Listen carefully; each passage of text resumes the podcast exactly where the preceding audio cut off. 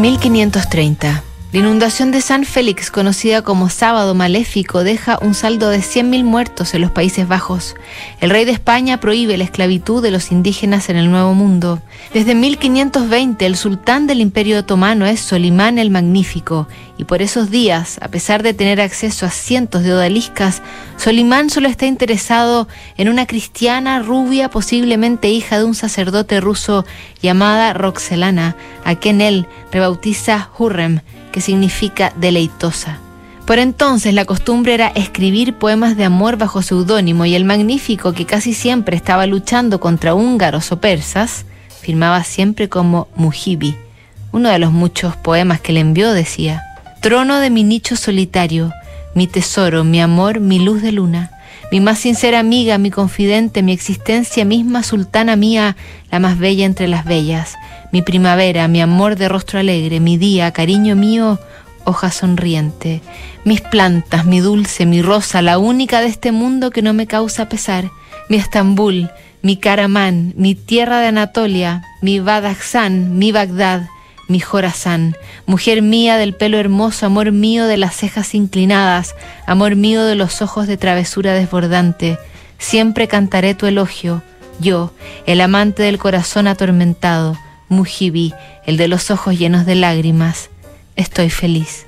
En 1521 Hurrem tuvo su primer hijo, el varón esencial, el heredero. Solimán hizo caso omiso de la restricción de que cada concubina tuviera un solo hijo y hacia 1533 se casó también con ella, rompiendo la tradición perentoria de que los sultanes no contraían matrimonio con concubinas. Hurrem dio al emperador cinco hijos y una hija mencionados en esta carta. Mi sultán, la ardiente angustia de la separación no tiene límite. Perdonad pues a esta triste mujer y no demoréis vuestras nobles epístolas. Permitid que mi alma goce al menos del breve consuelo de una carta. Cuando se da lectura a vuestras cartas nobles, vuestro servidor e hijo Mir Mehmet y vuestra hija Mihrimá lloran y gimen por vuestra ausencia. Su llanto me ha enloquecido como si estuviéramos de duelo.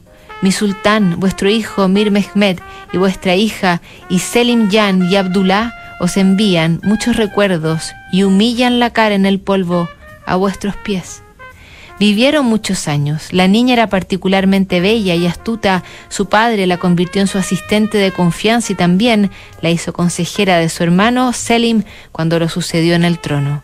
Por su parte, Hurrem demostró ser una política formidable y valiente, capaz de enfrentarse a los enemigos más peligrosos. Falleció en 1558, ocho años antes que él, y el mausoleo de ella junto a la mezquita del sultán en Estambul, han defendido durante siglos el amor a ultranza entre Solimán el Magnífico y Roxelana. Revisamos mañana otra carta notable aquí en Duna.